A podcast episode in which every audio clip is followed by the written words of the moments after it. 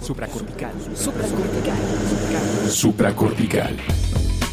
Con el médico psiquiatra Rafael López. Síguelo en todas las redes como arroba Rafa Rufus. No olviden que Supracortical es parte de Sonoro y que puedes encontrar la página de Sonoro www.sonoromedia.com para escuchar todas las producciones que tiene Sonoro y Supracortical es solo una de ellas. Bienvenidos a Supracortical, ya me conocen, yo soy el doctor Rafa López y además ya conocen a mi queridísima Mar del Cerro que estuvo platicando con nosotros recién, no tiene mucho que hablamos, pero hoy vamos a platicar de otra cosa. Mar, bienvenida, gracias por venir de nuevo. Hola, gracias por la invitación de nuevo, me encanta poder estar aquí y repetir, qué afortunada yo. No, hombre, al contrario, aquí, aquí entre nos fue algo padrísimo para mi público. Recibí muchos mensajes súper lindos de, de, conocerte, gente que ya te conocía y que era súper fan y que dijo, ay, qué padre que platicaron juntos. Y además gente que llegó de, de, de tus terruños para acá a escuchar Supracortical. Entonces, todo fue una maravilla. Pero este, el día de hoy vamos a platicar de otra cosa. Vamos a platicar de un tema que recién vi en tus redes sociales, que ya comentamos tú y yo fuera del aire, pero que me gustaría un poco que desde tus palabras nos contaras qué publicaste y, por qué lo hiciste y qué pasó y por qué me generó tanto revuelo. Pues, la, o sea, empecemos por la publicación ahí en ese momento. Justo sí. llevaba yo días un poco inquieta, por no decir enojada, un poco molesta, con comentarios que había recibido acerca de mi físico, acerca de mi cuerpo. Estaba yo un poco como inquieta, como de, ¿por qué se me está juzgando por cómo me veo y no por lo que hago? Que yo me, yo me valoro mucho por lo que hago.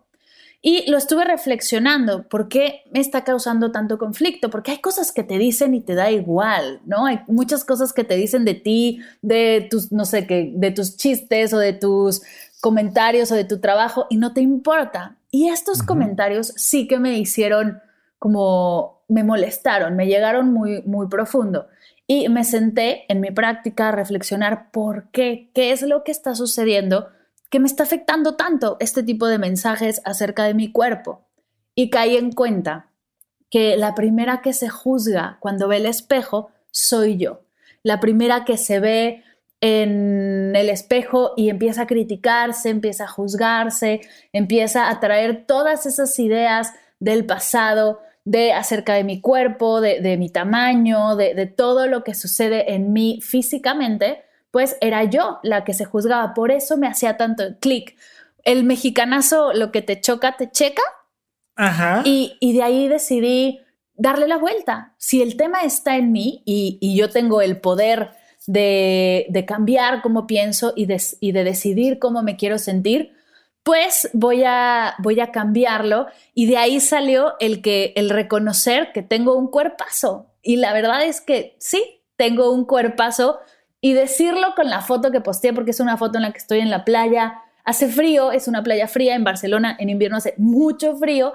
Yo estaba con una chamarra, con unos jeans, no salía así como sale la mayoría en la playa en traje de baño, pero era una foto en la que se nota mi cuerpo y se nota no, la dimensión que tengo. Y dije, tengo un cuerpazo, tengo unas manos que escriben todo el día, tengo una voz que guía meditaciones, que comparte, que tiene ya una personalidad, tengo unas piernas que caminan y han caminado un montón, ¿no? Que me impulsan, tengo unos brazos que cargan, que sostienen, tengo un estómago que digiere, un corazón que siente, un cerebro que piensa, tengo un cuerpazo.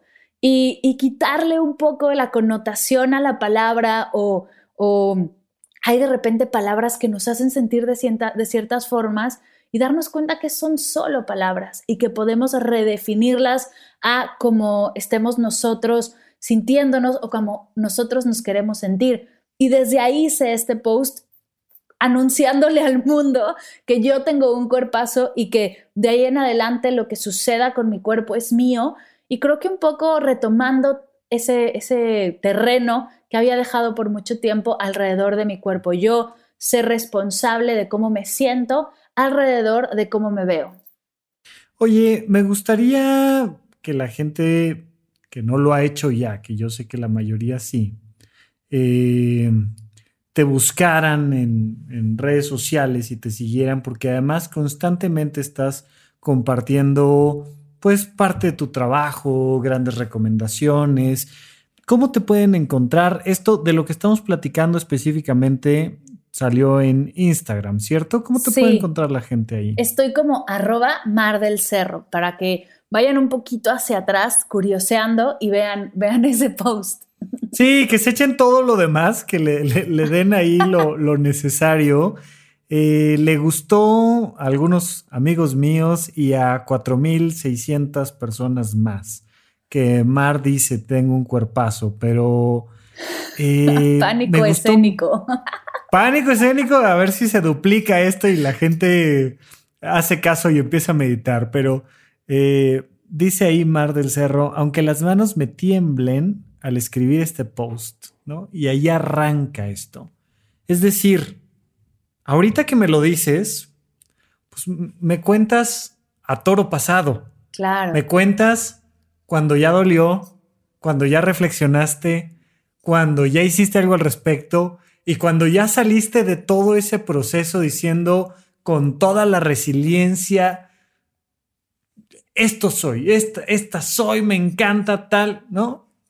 Pero sí hubo un momento donde costó mucho trabajo. Me gustaría saber si hubo algún comentario en particular antes, eh, por supuesto que tratamos siempre de, de, no enfocarnos en, en quién dijo qué y demás, pero sí me gustaría saber ¿cuál fue alguno o el comentario que dijiste, chin, sí me duele porque sí me checa? Es, es algo que yo misma me digo o algo así. bueno, comentarios que yo me he hecho a mí misma, ¿no? Justo cuando me certifiqué como health coach, yo decía, ¿cómo puede haber una health coach con sobrepeso? Entonces me voy a esperar hasta llegar a el peso ideal y digo peso ideal entre comillas porque ideal para quién, pero al peso ideal para poder ser health coach. Y de ahí fue, me voy a esperar a tener el peso ideal para poder ser guía de meditación. Bueno, es que no hubiera hecho nada, o sea, no hubiera, no hubiera, hoy en día estaría en blanco. Y son esos comentarios que yo me he hecho a mí misma que, que me han frenado, ¿no? ¿Cuántas veces no dejamos de, de asistir a eventos, de ir a la playa? Yo me acuerdo desde chiquita hacia mí, no ir a eventos de la escuela, por ejemplo, en la graduación de sexto de primaria que fuimos a un campamento, bueno, se hizo un campamento y yo no fui porque no quería estar en traje de baño enfrente de mis amigas. Y, y más allá de los comentarios que me han hecho o que he recibido, que es normal recibir estos comentarios porque al estar en redes sociales tanto tiempo te expones a este tipo de cosas, yo creo que lo más denso es lo que me he dicho yo a mí misma, el, el frenarme, el frenar sueños, el el frenar planes, ¿no? Como no voy a ir a la playa con mis amigas, aunque muero de ganas de ir, pero ¿cómo me van a ver en bikini? ¿O cómo me voy a poner yo en traje de baño frente a la gente que me ve en el día a día? Yo escuchaba también compañeras que me decían, es que voy con los del trabajo a un evento en Acapulco y yo, ¡ah! era como mi peor ¡Qué miedo! ¡Qué padre y qué miedo! Yo no quería, o sea, y sí, yo me imaginaba como todos los eventos de, radio en los que yo trabajaba o de, o de conciertos en la playa y decía, wow, pero no, no, o sea, yo simplemente pasaba de esas cosas en ese sentido, pero, pero un montón, o sea, de eventos, de fiestas, de, cosas así, pero también de, sentarme con alguien a platicar, de yo sabía si alguien, por ejemplo, estaba a dieta o, era como muy riguroso en su alimentación, prefería no acercarme porque a mí esas pláticas la verdad es que no me llenan y, y me hacía a un lado, como tanta gente dejé de convivir, también me he llegado a pelear mucho con familiares porque todo el tema alrededor como me causa un poco como de fastidio estar que el único tema de conversación al verme sea el tema de la alimentación y del peso. Entonces, creo que más allá de lo que hay afuera, creo que es lo que hay interno y es lo que he aprendido, que es lo que realmente me ha afectado y, y decidir soltar, se vale soltar, se vale decir, hasta aquí llegó la mar que se juzga, la mar que se voltea a ver y no le gusta o que se habla horrible por cómo se ve. Se, se, vale decir hasta aquí. y poner ese momento de, rompimiento y, y frenar. O sea, se vale poner freno de mano y hasta aquí llegué y ahora qué herramientas necesito para hacerlo diferente, para darle la vuelta. Oye, Mar, no sé por qué, digo, de repente se van alineando cosas y se van repitiendo temas. Tiene ya un rato que estoy repite y repite el mismo ejemplo. Cuando un niño de 5 años o 6 años está pateando su primera pelota de fútbol, y cuando empieza ahí a lograr meter la pelota en una portería de juguete, todos alrededor le dicen que es Messi, que es Maradona, que es Pelé, que, que eso que acaba de, y lo superenfatizo, hacer con sus piernas, es un gran logro. Claro. La misma niña que su prima y tiene la misma edad, pues le dicen que qué bonita, y enfatizo, se ve. Claro. Y que no se ensucie. Que, no se ensucie, porque ahorita, así como se ve, así se ve bonita. Totalmente. Que, por favor, que no haga ruido, que no dé sus opiniones porque calladita se ve más bonita. Y entonces vamos desde ahí para el real, enfatizando cómo las mujeres se ven y cómo los hombres hacen. Creo yo que, y ya lo platicaré yo en otros espacios con otros compañeros de género, pero creo que a nosotros nos afecta también mucho que no nos, no, nos, no nos lleven al cuidado de nuestra imagen y demás, etcétera. Lo platicaremos en otro momento. Pero tú cuando empezaste a escuchar que lo que se esperaba de ti era que te vieras bien, y luego cuéntame cuándo empezaste a escuchar que lo que se esperaba de ti es que hicieras, pensaras, escribieras. Pero primero, ¿cómo empezó este tema de cómo se ve Mar del Cerro? Yo creo que fue algo a la par. Creo que no están separados un proceso del otro. Justo fue el primer podcast que salió de mí hablando, no guiando meditaciones. Creo que fue hace como dos años, que se llama Llevo a dieta desde que tengo siete años. Fue mi primer podcast en el que no, no compartía yo una meditación, sino abría el espacio para hablar y para entrevistas. Y contaba la, bueno, la historia que he contado un montón de veces. Yo a los siete años iba a hacer mi primera comunión y entonces me entré a un curso y me hicieron como todo el proceso de un niño en una escuela católica haciendo su proceso para hacer su, su primera comunión y al mismo tiempo a la par me pusieron a dieta para entrar en el vestido de la primera comunión. Y entré a un grupo de, Weight Watchers. Era un grupo de vecinas, ya mucho más grandes que yo. Siete años. y te metieron ya Weight Watchers. Oye, muy interesante, ¿no? Que uno tenga que entrar en el vestido y no que el vestido tenga que quedarle bien a uno. No, totalmente. Y, e irreal. Y ojo, no estoy aquí juzgando a la persona que, me introdujo a ese grupo porque lo hacía con la mejor intención y era era la herramienta que tenía, ¿no? Era lo que sabía. a la que sí digo como de, oye, debiste haber tenido un poco más de criterio, es a la persona que me recibió en el grupo, ¿no? A la especialista en salud, ¿no? Que, que está recibiendo a personas en un grupo de dieta, tener a una niña ahí de siete años con un grupo de adultos, igual y no era lo más responsable. Ahí sí creo que vale la pena como darle el justo peso al especialista de la salud. Pero bueno, así empezó mi proceso de empezar a, contar y a revisar lo que comía. Y creo que ahí fue mi primer desconexión hacia mi intuición. Empecé a, escuchar el, no, no tienes hambre, tienes sed. O no, no, no es que tengas hambre, es que estás aburrida. Y entonces diciéndole al cuerpo cuando tenía hambre, que no era hambre, y ahí empiezas a desconectar un montón de, mensajes que te da el cuerpo que crees que son otra cosa. Y empiezas por ahí y de repente la intuición dice, bueno, pues si ya no me van a pelar, ya no voy a mandar mensajes, no estoy, por más que grite, no me pelan así de, tengo hambre. Y yo comiendo hielos para mm, disfrazarlo, ¿no? De alguna manera. Y entonces ahí es cuando empiezo yo a, desconectarme de, este mensaje o de esta conexión con el cuerpo. De la misma manera, yo tenía, o sea, en mi familia también, por ejemplo, y lo platicamos la vez pasada, las calificaciones eran algo muy importante. Entonces, el que yo estudiara y el que yo me preparara también era algo, ¿no? Que yo tenía que hacer y con lo que tenía que cumplir. Entonces, por eso digo que no es que se hayan separado esos dos mensajes, sino que fueron muy de la mano. Y al mismo tiempo, al siguiente año, que fue segundo de primaria, fue que empecé a meditar. Entonces, fue un proceso como muy revuelto, muy continuo, en el que yo ni sabía que estaba meditando, pero bueno, meditaba, pero al mismo tiempo estaba, fue una, creo que de haber hecho como 27 dietas distintas, ¿no? En 15 años de vida. Eh, no, desde los 7 hasta los 30 años que solté la última dieta, o sea, fue un largo tiempo de, hacer una tras otra, tras otra y, y, encontrar que ese no era el camino. Pero, pero creo que son dos, dos, dos mensajes que son contrarios, pero que estás recibiendo todo el tiempo. Y de ahí un poco el, estrés, la histeria, el verte al espejo y, y, sentirte culpable de que no estás cumpliendo con todo lo que tenías que hacer o con todo lo que tenías que ver, como todo lo que tenías que verte.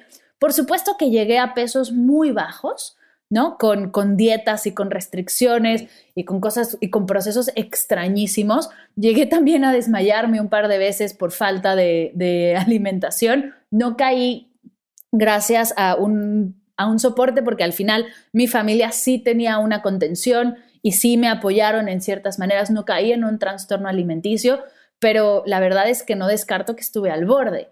Entonces, es observar cómo las expectativas de alguien externo y de una sociedad externa hacia, hasta dónde nos pueden llevar y darnos cuenta que no son nuestras.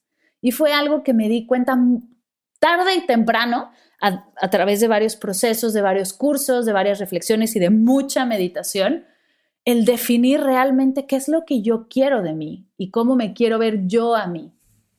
Oye, me, gustaría preguntarte un par de cosas más, a ver si no te agarro en curva, pero... Está bien, tú tranquilo.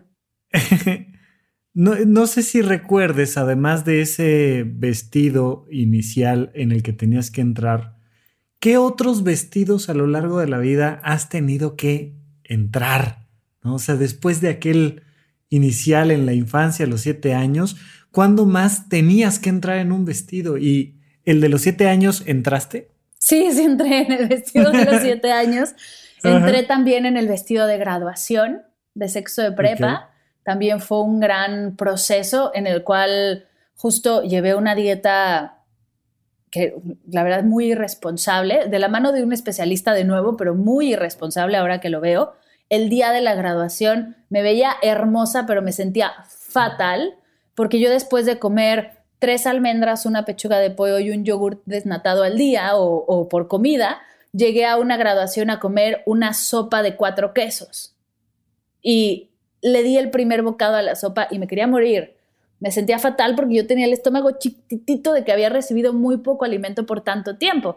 Entonces la pasé fatal en mi graduación de sexto de prepa. No pude tomar, por ejemplo, porque yo sabía que en el momento en el que tomara la primera copa iba a o sea, iba a morir por completo. Entonces, ese fue como otro vestido.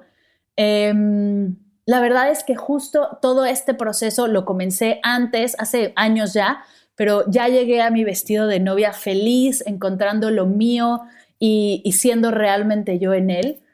Pero hay, hay, muchas prendas y muchas ideas y muchos procesos que definitivamente se vieron, no, se vieron como marcados por este tipo de cosas. Otro que no es un vestido, pero que otro artículo que, marca un poco como, como me fui rompiendo un poco con las estructuras. A mí siempre me ha gustado usar diademas, como la que traigo ahora, ¿no? Como para separar el, el pelo y que no se te vea la cara, además de que sin peinarte te ves un poco más peinada, lo cual se agradece en estos momentos. Y yo antes cuando estaba en la universidad estaba de moda una serie que se llamaba Gossip Girl. Y una de ellas traía diademas como la que traigo yo ahora, pero con unos moños como de helicóptero, como esas niñas chiquitas que traen unos moñotes, pero ella lo usaba a sus 18 años y se veía muy bien y entonces empezaron a poner de moda. Y yo la empecé a usar en la universidad.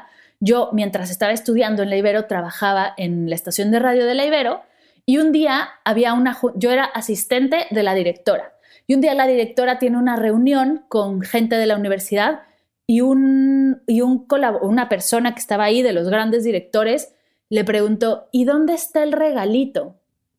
Y mi jefa así de, ¿de qué hablas? Sí, la niña que siempre está contigo con el moño en la cabeza. Cuando me lo dijo, o sea, yo ardía en fuego de, ¿cómo se atreve a llamarme el regalito? O sea, ¿qué le pasa? No volví a usar esas diademas hasta tiempo después que ya llevé el proceso y dije, lo que él pensaba era lo que él hacía, pero ¿cómo verte desde los ojos de alguien más y, sentirte tan menos? Te hace, te hace darte cuenta de un montón de cosas. Wow, me encanta. Eh, me gustaría regresar un poco a esta parte de los vestidos en ese sentido tan amplio. De querer encajar, ¿no? De sí, de querer encajar. Y, y tú has ya mencionado un par de veces la responsabilidad que tiene en sus manos cualquier profesional, de lo que sea. Pero aquí además, cuando hablamos, en mi caso, un psiquiatra, en tu caso, este, health coach y demás, estas responsabilidades que a nosotros mismos que nos dedicamos a esto nos abruman, ¿no? Entonces, ¿entraste en el vestido de health coach o ya el vestido empezó a hacerse un poco más a ti? ¿Cómo fue este proceso de decir, es que no soy suficientemente buena para ayudar a alguien más si yo no soy perfecta, ¿no? Cuéntanos un poco más de esta parte. Pues justo empecé, fue el momento en el que no me encontraba y empecé a ir a terapia ¿no? Con mi gran, con Erika Bertis, una mujer a la que admiro y adoro de todo corazón, empecé a ir a terapia y me empecé a dar cuenta justo de estas etiquetas que me había puesto y de estas trabas que me había puesto por complacer a alguien más, por seguir las expectativas de alguien más y empezar a definir las mías, sentarme y realmente hacer el ejercicio de sentarte y escribir qué es importante para ti y ver que si realmente tener un cuerpo delgado es la meta, o la meta es tener un cuerpo fit, o la meta es tener un cuerpo saludable, o la meta es tener un cuerpo cómodo donde te puedas mover y puedas, ¿no? Y, de las funciones que debe de llevar, como, y, y, no solo del cuerpo, sino también de la mente, también de las emociones, también de mi relación con, ¿no? Con todo mi alrededor y mi entorno. Pero ahí fue que empecé a llevar un proceso de terapia y empezar a a encontrar una mirada distinta a la que había conocido, que es esta mirada de un terapeuta sin agenda, sin expectativas, desde una calma y desde una tranquilidad, solo dispuesto a escuchar. Y ahí fue que, encontré esta otra parte de, la salud que admiro y que me encanta. Y ahí fue donde, donde me di cuenta que sí era lo que yo quería hacer, que sí era mi llamado porque yo podía tener esa mirada para conmigo y para con otras personas. Me encanta la manera en la que lo, expresas y cómo lo haces sentir.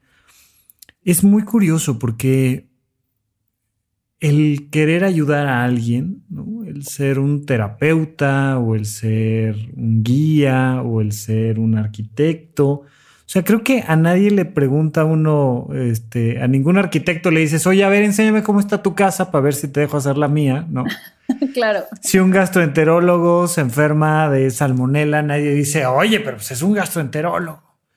Pero nosotros que nos dedicamos un poco más a, a estos temas personales, íntimos, como que se nos empieza a poner encima el juicio de tú, tú no sufres nunca, ¿no, Mar del Cerro? O sea, tú siempre, siempre te sientes realizada, en armonía, no haces ningún proceso de juicio hacia nadie, o sea, y se, se nos pone encima este proceso.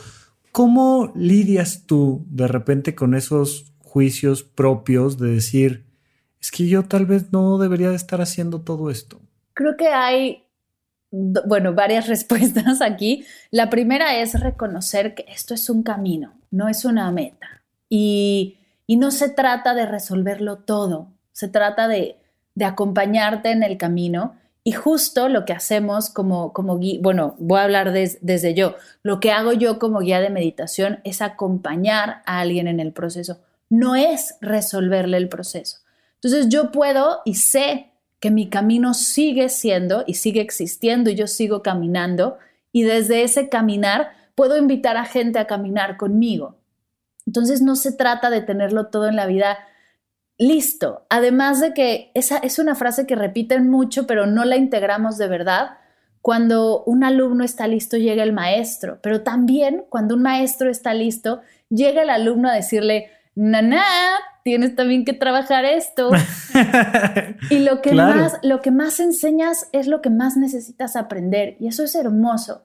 Siempre así es, a tiro por viaje. Yo estoy trabajando en algo, ya sea con un curso o con una sesión de terapia o algo, y llegan dos o tres personas a decirme, ¿por qué no has hecho una meditación de esto? Y yo, justo es lo que estoy trabajando o justo es lo que me, lo que me pasa, ¿no? Como la vida nos espejamos en ese sentido un montón como seres humanos. Entonces es, es darnos cuenta que estamos caminando todos igual y, y, yo también sé que yo no soy el, guía de, la guía de meditación para una persona para toda la vida. Eres bienvenido a venir a meditar conmigo, yo te acompaño en un proceso, yo por ejemplo me especializo en gente que quiere comenzar a meditar. Y ya que llevas cierta práctica, que empiezas a interesarte en algunos temas que quieres profundizar, me sueltas, porque también en la meditación trabajamos el no apego, sobre todo al guía, porque el tema del apego y los guías de meditación, no, no quiero ser un, una, la protagonista de un documental de Netflix, ¿no? no que están buenísimos, ya cuando empiezan a salir armas largas, armas biológicas, uno dice, qué maravilla, yo quiero mi propia comuna. No, no, no, no, no, no voy yo por ahí, yo suelto y he aprendido a soltar a un montón de gente porque también queremos seguir aprendiendo. Y yo, por ejemplo, he tomado a distintos especialistas, eh, tengo un profesor que decía, que cada persona que te topas es un jardín, tú toma la flor que más te guste y sigue tu proceso y crea tu propio ramo. Y entonces, desde entendernos como un jardín lleno de flores que van a escoger una, van a agarrar un par y van a seguir su camino, podemos hacer nuestro trabajo desde esa intención, desde aportar valor y la persona recibirá lo que tenga que recibir y también vendrán con esos temas que a ti tanto te están haciendo ruido y también lograrás tú ser acompañada en ese proceso. Esto no es de que yo sé más que tú o de que yo puedo más que tú, es de cómo nos acompañamos los dos en este camino. Oye, me, me, recordaste la frase de la doctora María Montessori, mucha gente no sabe que fue la primera mujer médico italiana, que decía, cada que te encuentres a un niño, dale un rayito de luz y sigue tu camino. O sea, nada más es comparte algo y para adelante, ¿no? Y suelta. Eh, a mí me, me, gusta que lo lleves hacia el tema de ser un proceso. Yo he visto, pero no sé, eso es desde mi visión, que muchas veces, sobre todo las mujeres, están cada vez más entendiendo que su relación con su cuerpo es un proceso, pero no veo que todavía con tanta fuerza se estén desapegando de la imagen para enfocarse un poco más en el pensamiento, en la acción, en las ideas y, creo que a mí me gustaría un poco saber cómo logras tú un, un, mal día, porque todos hay un día en el que te ves al espejo y te ves guapísima, guapísimo, y todos hay un día que uno dice, híjole, ¿cómo estoy vivo de verdad? O sea, qué Exacto, ¿Cómo le haces en esos, en esos malos momentos donde quisieras verte? Ya sabes, todos estamos a, a dos kilitos de estar como realmente queremos estar o lo que sea. ¿Cómo le haces en ese momento donde hay un conflicto para decir, voy a soltar y voy a soltar la imagen en general? O sea, no solo es Ay, bueno, pues ok, así me veo y tal, y, lo iré mejorando. No, sino decir, suelto la imagen y me enfoco en, en, otra cosa que también vale de mí. Yo, yo lo que he hecho personalmente es reconocerme como desde el amor. O sea, saber que si me veo desde el amor, desde el amor si me trabajo desde el amor, si si me comparto desde el amor, si hago ejercicio desde el amor a mi cuerpo, si como desde el amor a, mi digestión, ¿no? Si lo hago desde el amor, cosas increíbles van a suceder. Si lo hago desde el miedo o lo hago desde el enojo o de la frustración, por ejemplo, ¿qué diferencia el hacer ejercicio desde la frustración de que tus piernas no son como deberían de ser a al hacer ejercicio porque disfrutas un montón bailar más allá de cuántos pasos hiciste en el día, ¿no? Soltar esas exigencias que en realidad es que no son nuestras. Yo un día justo platicaba con mi, con mi terapeuta y le decía, es que no he, o sea, solo he hecho dos mil pasos el día de hoy. Se volteó y me dijo, ¿a quién le importa? O sea, como, ¿a quién le importa cuántos pasos has hecho el día de hoy? ¿Disfrutaste el día? ¿La pasaste bien? ¿Qué son esas exigencias que te inventaste de la noche a la mañana?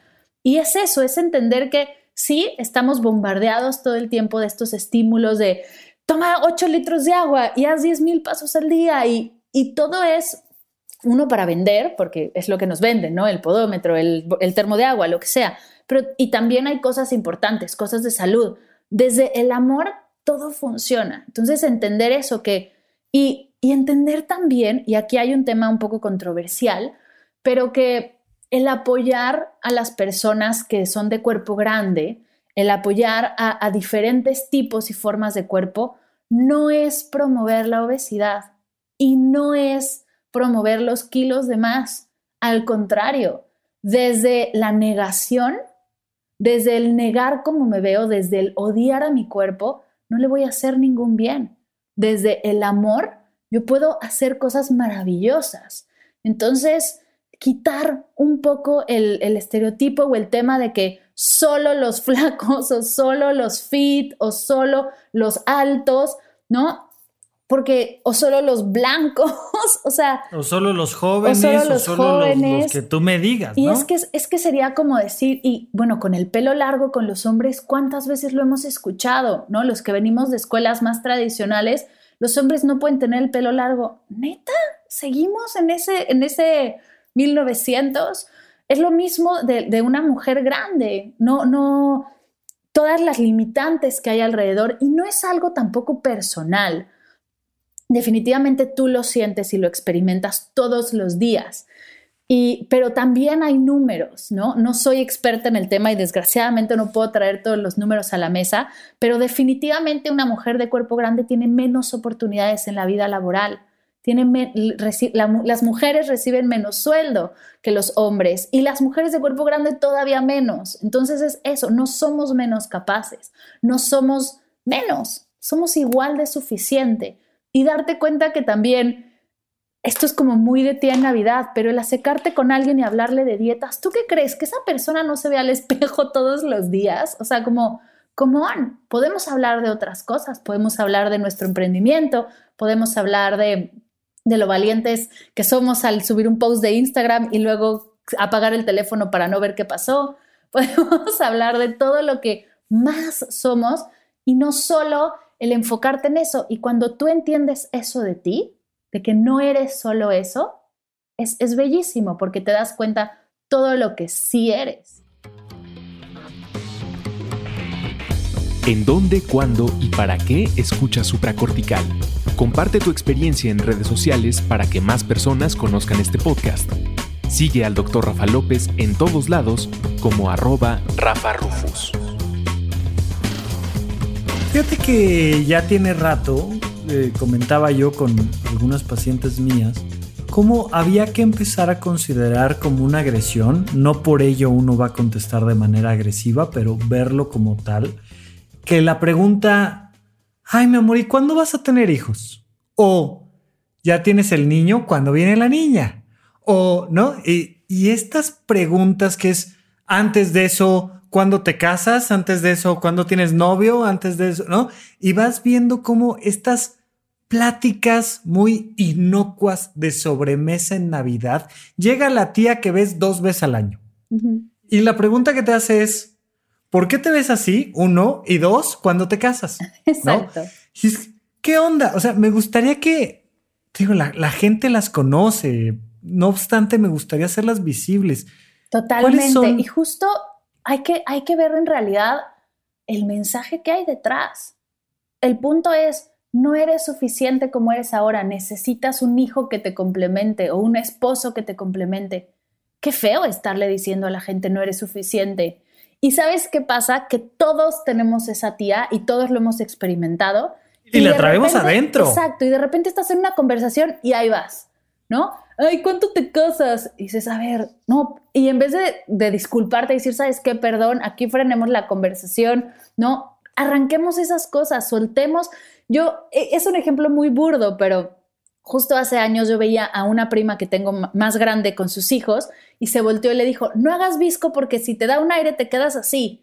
Y yo, no, no sigas con esos mitos que son irreales. Y como se dio cuenta me dijo, no, claro, tienes toda la razón, ¿no? En este momento corto y no lo vuelvo a decir porque no, no, no, no funciona así la vida. Entonces es, es hacernos consciente de todo lo que estamos realmente diciendo y desde ahí cambiar las cosas, arrancar de raíz estas preguntas que nadie quiere recibir. Así como esa frase de los viscos, me gustaría que me dijeras tres frasecitas, dos, una, de esas que se oyen en la sobremesa que duelen y no sirven para nada y reiteran la idea de que vales por cómo te ves únicamente. Híjole, mm, una puede ser la típica de que se te va la comida a las caderas, ¿no? Que, todos sabemos que no funciona así. Pero bueno, es como, sí, claro, yo aquí traigo un pan de muerto, me queda clarísimo. sí. ¿Qué frases pueden ser? Es que la del visco me, me, recuerda muchísimo. El calladita te ves más bonita es tristísimo. Es tristísimo.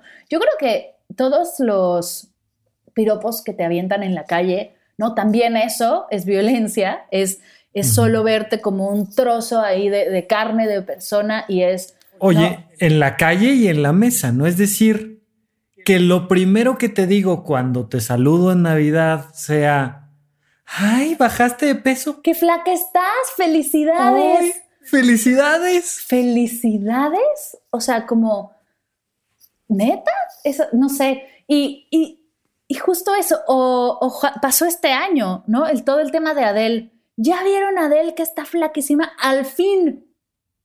¿Al fin qué? Si ella era talentosísima en todas sus etapas y fue hermosa en todas sus etapas. Entonces sí, em, empezar a ver, yo creo que desde lo que hacemos nosotros, creo que si cada persona es consciente de esos mensajes que comparte y cómo empezar a eliminarlos, híjole, las cenas de Navidad serían mucho más agradables. No, imagínate, las cenas de Navidad son un tema siempre, pero me gustaría... Qué fuerte, ¿no? Qué fuerte que un momento tan familiar y tan, en teoría, agradable pueda llegar a ser un infierno para muchas personas. Mar, decía Octavio Paz, familia nido de alacranes. O sea, es que, ¿dónde más te tienes que andar escondiendo de los, de los fuegos cruzados y los balazos y las puñaladas traperas si no es en una escena familiar? Oye, pero me gustaría ya que eh, tocamos este tema de lo profesional, vámonos tantito más allá y vámonos a un rubro donde tienes todo el expertise, que es la meditación. La gente, así como hace dietas, se agarra de moda cosas por el objetivo. No sé si te toca, tú que estás muy en contacto con gente que está empezando a meditar, el que viene a meditar para, digo, te, pongo un, un ejemplo a lo mejor un tanto extremo, pero el que llevaron a que aprendiera a meditar para que se le quitara lo gay, ¿no? Lo homosexual, lo y de repente hay esta idea de que voy a meditar. A mí me pasa mucho como psiquiatra porque de repente les digo, oye, esto que tienes es un tema genético, neurológico, psiquiátrico. No, no, no, no, me voy a ir de retiro de, meditación y se me va a quitar todo y voy a regresar perfecto. Y además, un retiro, un curso que tome con Mar y voy a salir de ahí perfecta, perfecto, ¿no? Desgraciadamente no soy esa madrina de cumplir esos deseos. Sí me ha llegado gente ¿no? Que con, diferentes objetivos. Y es normal que lleguen con objetivos y con metas a la meditación, porque es como llegamos a lo que sea, ¿no? A cualquier tipo de práctica de salud o de, o de amor propio. Yo hoy sé que la meditación es una práctica de amor propio. Pero, por ejemplo, no, no tanto como el querer solucionar el que sea gay, pero sí el más como el querer solucionar temas de insomnio, de sueño, el poder explotar menos. Hay mucha gente que me dice, es que exploto todo el tiempo y quiero estar más tranquila, no, no explotar con la primera cosa que llegue, como esas son algunas de las metas. Y creo que es interesante poner un par de metas al principio para, porque en la meditación no hay antes y después, ¿no? Como que no hay panza flácida, cuadritos. No hay flaco, gordo. No hay esas cosas. Entonces es difícil sentirnos motivados si no vemos una dirección. Y una meta te da una dirección, ¿no? Un punto a seguir. Que esa dirección no sea la última, puede ser y es perfecto. Sea una meta corta y entonces dices, yo quiero meditar, empezar a meditar todas las noches para descansar mejor y no dar tantas vueltas en la cama, ¿no? Empiezas a hacer prácticas de relajación, prácticas de meditación y empiezas a descansar mejor, a dormir profundamente y a cumplir tus ocho horas de sueño. Y de repente algo ahí hace clic y entonces cambias la meta y entonces quiero ahora despertar un poco más mi creatividad y enfocarme más en mi día a día productivo y ser más creativo, manejar mejor mi tiempo y empiezas a brincar, ¿no? A lograr metas, a brincar de una a otra hasta que te das cuenta que meditamos solo por meditar. Y es justo una de las grandes frases de Thich Nhat Hanh, que repite, ¿tú para qué lavas los platos? ¿Para lavar los platos o tú lavas los platos para que estén limpios? Y yo la primera vez que la escuché dije, ¿what? ¿De qué estás hablando? ¿Cómo que si lavo los platos para lavar los platos o para que estén limpios? Y luego me cayó. Para que estén limpios. Totalmente. Por supuesto que de lo que se trata en esta vida es, de que la casa esté limpia. Sí, y justo ahí es donde me cayó el 20. ¿En serio? O, lavas los platos para demostrarle al esposo que eres la única que trabaja en casa. O lavas los platos para que tu mamá te deje salir en la noche. O lavas los platos. ¿Cuántas etiquetas les ponemos a las cosas que hacemos y no hacemos las cosas solo por hacerlas, ¿no? Y justo es, es esa la invitación del mindfulness en concreto, el bailar por bailar. No bailar para ligar al de al lado, para verte hermosa, para sacar la pompa, para hay momentos en los que sí, sí, por supuesto que bailas para ligarte al de al lado, pero hay momentos en los que bailas por el disfrute de bailar. Haces ejercicio por el disfrute de hacer ejercicio, no para bajar de peso. Comes por el disfrute de comer, no por contar calorías.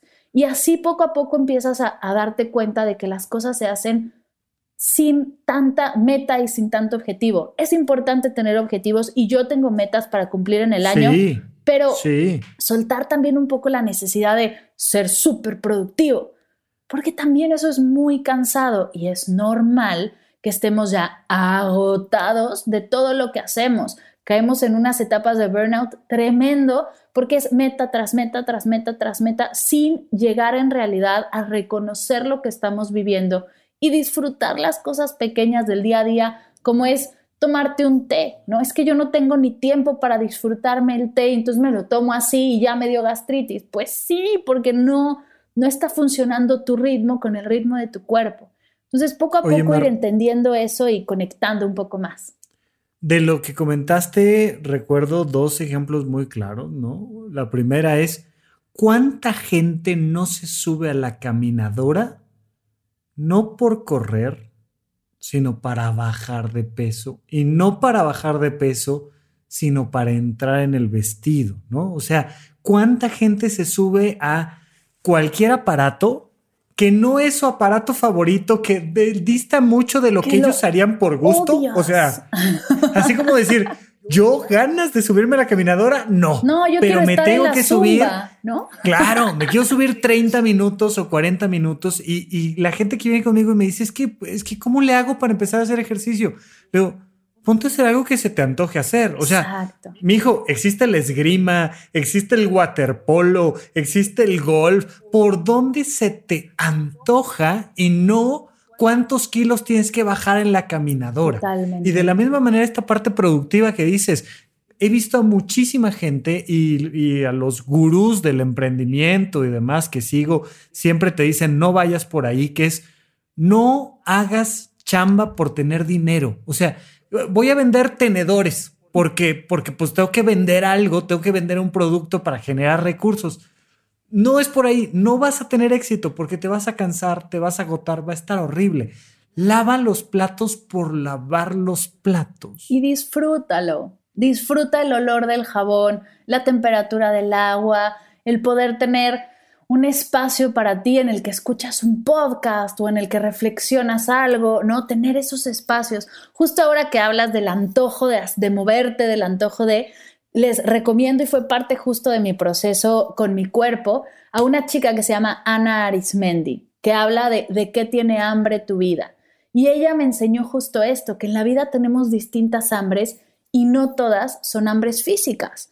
Tenemos hambre de apapacho, tenemos hambre de reírnos, tenemos hambre de seguridad, tenemos distintas hambres que muchos de nosotros, yo incluida, aprendimos a nutrir con la comida. Pero hay otras formas de nutrir estas hambres y ahí poco a poco soltar el peso que le ponemos a la alimentación y enfocarnos en la alimentación sirve para esto y todo lo demás tenemos un montón de herramientas para nutrirnos desde otras cosas. Oye, decía el maestro, ¿no? No solo de pan vive el hombre. Este, este, oye, la gente va a creer que te, te, pasé ahí una lana para que seas publicidad, pero tenemos a Ana Arismendi platicando de temas de alimentación.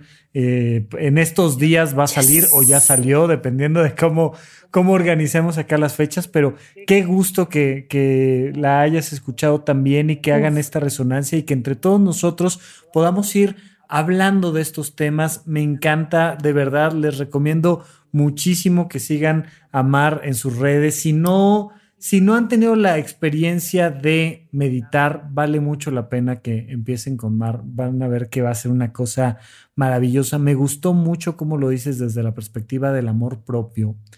en mis talleres, cursos que he tomado de meditación, algunas de las cosas que más me han gustado hacer es el ejercicio de meditar con los ojos abiertos frente al espejo. Es hermoso. Ese está ahí, ese eres tú. Exacto. Y, hace cuánto que no te volteas a ver 20 minutos. Quédate viendo tú a ti 20 minutos y ve cómo está esa relación que tienes tú contigo. Me encanta. Mar, me gustaría nada más cerrar un poco. Eh, hay una niña por ahí que a lo mejor no tiene 7 años, a lo mejor tiene 14, 15, 17, 30, que la llevaron para que entrara en el vestido a Weight Watchers. ¿Qué le mandarías ahora de mensaje desde, desde esta nueva visión que tienes de ti? Yo justo ayer me preguntaron qué te dirías de cuando eras pequeña y creo que es suelta y confía. Suelta las expectativas de los demás, suelta las opiniones de los demás y confía en ti, porque tú tienes la respuesta. Mar, muchísimas gracias por acompañarnos una vez más. Gracias. me conmueve lo que me dices. Gracias por venir. Gracias, gracias por la invitación. Yo feliz de estar aquí. No se pierdan Medita Podcast, Mar, ¿dónde te pueden localizar? ¿Algún curso que tengas pronto? ¿Qué onda? Digo, yo creo que este, este episodio, no sé si sale pronto, sale tarde, pero pues queremos estar al pendiente de ti. Yo estoy por todos lados en mardelcerro.com, arroba mardelcerro, y ahí tengo distintos programas. Está el reto 21 días, el curso de mindfulness. Tengo ahora por lanzar un curso para cierre y apertura de año desde una intención poderosa. Pero bueno, viene mucho, mucho contenido más. Mamá y papá mindful, álbumes de meditación. Así que lo que necesiten en mardelcerro.com, ahí pueden encontrar todo lo que hago. Muchísimas gracias, Mar. Gracias, gracias por platicar con nosotros, por abrir este tema y pues estamos platicando. Gracias a ti. Gracias por escuchar Supracortical. En verdad me interesa muchísimo conocer tu opinión sobre este episodio o cualquier otro que quieras platicarme. Puedes encontrarme como arroba Rafa Rufus en Twitter, en Facebook y en Instagram. Quiero darte las gracias por escuchar Supracortical y sobre todo por suscribirte y seguirme donde sea que estés escuchando este programa y así te puedes enterar todo el tiempo de nuestros próximos estrenos.